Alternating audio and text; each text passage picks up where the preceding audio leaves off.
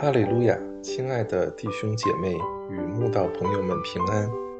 今天我们要分享的是《日夜流淌心中的甘泉》这本书中五月九日“横切祷告”这篇灵粮。本篇背诵金句：哥罗西书四章二节。你们要横切祷告，在此警醒感恩。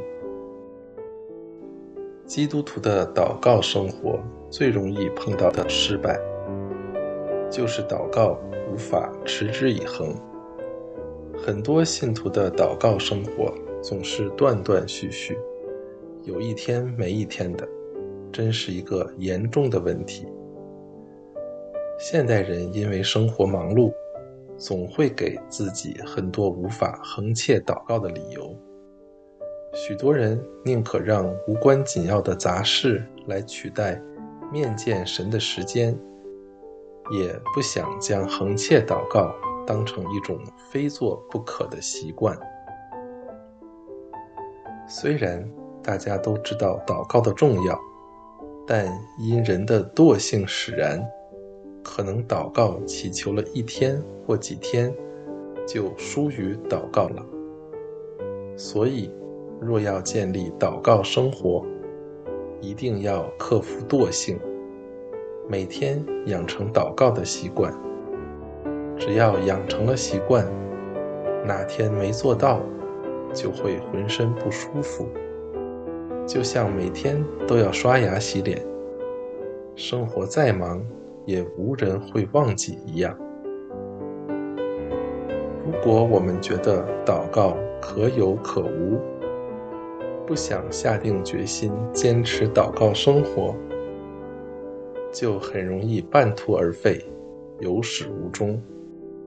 这对我们的灵命大有损伤，更难建立家庭祭坛，帮助家里的孩子灵命成长。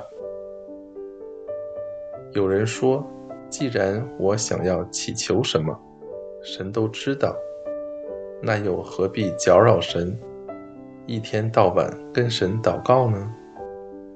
其实，我们的神一点也不怕我们打扰他，他最喜悦我们每天跟他亲近，跟他讲话。虽然我们不用跟神讲什么，他都明白，也必看顾。但祷告可以洁净罪污，疗愈创伤，治愈心灵，鼓舞灵魂。我们为何要不以为意呢？当我们养成每天吃三餐的习惯，如果哪天少吃一餐，就会觉得饥饿难耐。当我们养成每日洗澡的习惯，如果哪天无水可洗，就会觉得肮脏难受。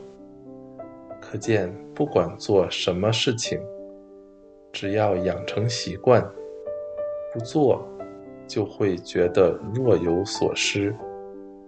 所以，我们也要养成横切祷告的习惯，让自己只要一天不祷告，就觉得浑身不对劲儿。那我们的祷告生活就真的成为我们生命的一部分，将来灵命必然成长茁壮，为主所用。古人说：“一日不读书，言语乏味；三日不读书，则觉面目可憎。”我倒觉得，一日不祷告，就已让我言语乏味。面目可憎，你是否也有这种感觉呢？